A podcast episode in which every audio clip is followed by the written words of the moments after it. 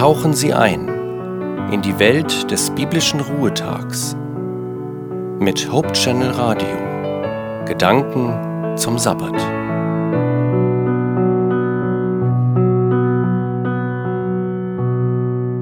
Lassen Sie mich eines dieser wundervollen Geschenke Gottes an uns Menschen jetzt auspacken. Es raschelt und knistert schon richtig.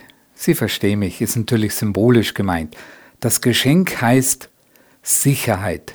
Sicher in Gottes Händen zu sein. Manche nennen es auch Erlösungsgewissheit oder christliche Sicherheit. Martin Luther beschreibt zwei Arten von Sicherheit. Die eine nennt Luther Firmitas, die christliche Gewissheit, Gott ist mit mir. Er hat mein Leben in seiner Hand, was auch immer passiert. Die Grundlage dieser Sicherheit beruht ganz allein im Handeln Gottes an mir und für mich. Die andere, die trügerische Sicherheit nennt Luther Securitas.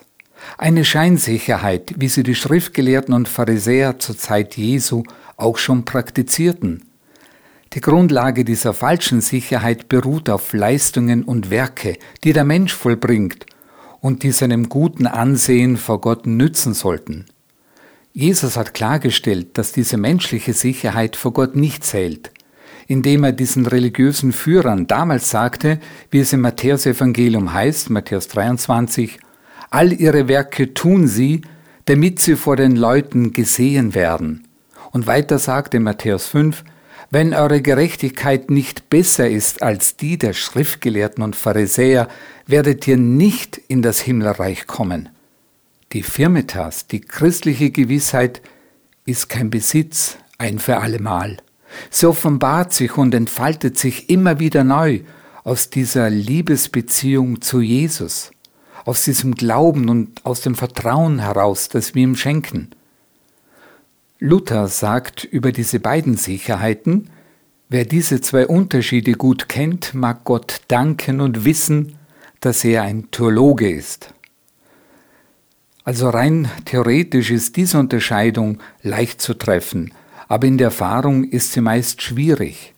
Die Unterscheidung zwischen Gesetz und Evangelium wird im christlichen Leben dann vollzogen, wenn der Mensch in seinem Gewissen vor Gott auf das Evangelium auf Christus allein zu vertrauen wagt.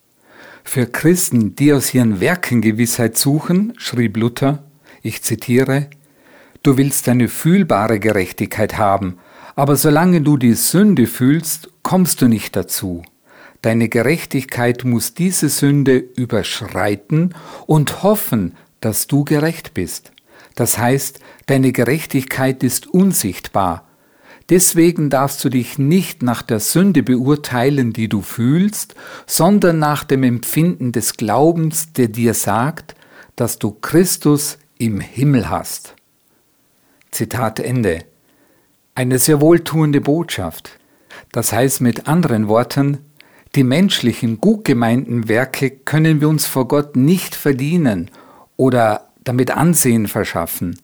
Wer darauf vertraut, dass Gott uns Menschen durch Christus vollständig erlöst und versöhnt hat, der wird nicht aus Berechnung Gutes tun, sondern er wird es aus Dankbarkeit tun und Gott loben, so wie es Jesus tat, um Gott die Ehre zu geben, dem Menschen zu dienen und nie sich selbst darzustellen.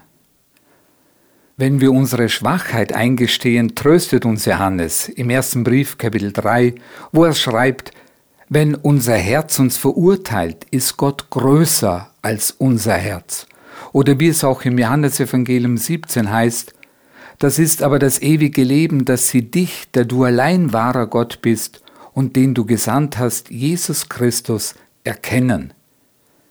Der schönste Dank an Gott und die wertvollste Ehre, die wir ihm dafür geben können, besteht in der Annahme seiner Geschenke, ohne Widerspruch, ohne Wenn und Aber.